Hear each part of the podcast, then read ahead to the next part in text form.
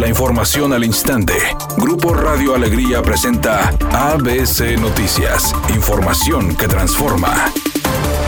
El gobernador del estado Samuel García firmó un convenio de coordinación y cooperación con el subsecretario de Derechos Humanos Alejandro Encinas y el titular de la Unidad para la Defensa de los Derechos Humanos Enrique Irazoque para reforzar los mecanismos de protección a personas defensoras de los derechos humanos y periodistas. Alejandro Encinas indicó que de acuerdo con las cifras proporcionadas entre el 40 y 50% de las agresiones a activistas se dan por parte de las autoridades municipales, mientras que 30% es responsabilidad de la delincuencia organizada, indicando que en Nuevo León no se tiene este problema. Si bien en el estado de Nuevo León no tenemos los problemas que se registran en entidades como Veracruz, como Quintana Roo, como el estado de Sonora, no quiere decir que no tenemos todas medidas urgentes y extraordinarias para evitar que esta situación se manifieste en el estado. Por su parte, el gobernador Samuel García destacó la colaboración que se tiene entre las distintas autoridades para realizar una coordinación que dé solución a cualquier problemática. Y sepan, amigos periodistas, que este gobierno pues es sujeto a la crítica al respeto, a la tolerancia, que jamás vamos a intimidar o mucho menos a bloquear el libre periodismo y que haremos lo propio con nuestros municipios para que Nuevo León siga siendo referente y primer lugar en este tema como lo somos en muchos otros.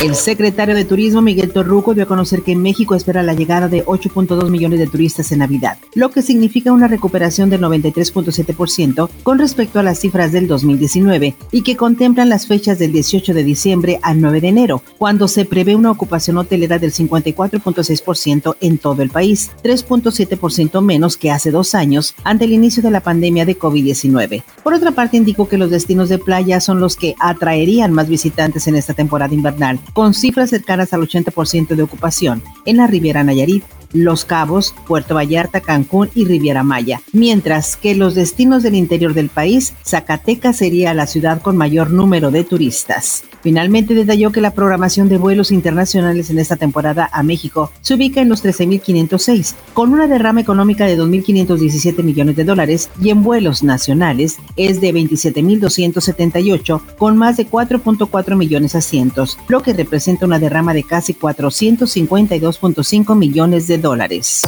Editorial ABC con Eduardo Garza. Luis Donaldo Colosio ya lo dijo. Al carajo quien intente un acto de corrupción en Monterrey en cualquier dependencia, dice el alcalde, no lo va a permitir. Trátese de quien se trate. Es una declaración frontal a la lucha contra la corrupción. Ahora faltan denuncias sustentadas para que se pueda actuar. No se deje, tomémosle la palabra a Colosio y al carajo el que le pida moches.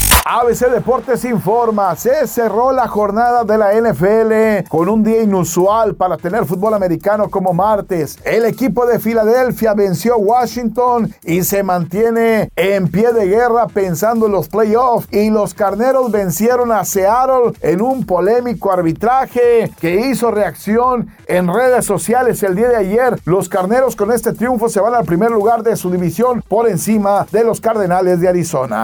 Jaime Camil dijo que ahora que don Vicente Fernández ya no está, su compromiso con interpretarlo de la mejor manera en la bioserie que se prepara es mucho mayor. Dijo que le está poniendo todas las ganas para hacer un gran trabajo porque esta bioserie sin duda alguna representa un homenaje para quien fue el máximo exponente de la música mexicana. Es una tarde con cielo despejado. Se espera una temperatura mínima que oscilará en los 18 grados. Para mañana jueves se pronostica un día con cielo despejado. Una temperatura máxima de 28 grados, una mínima de 14. La actual en el centro de Monterrey 24 grados. ABC Noticias. Información que transforma.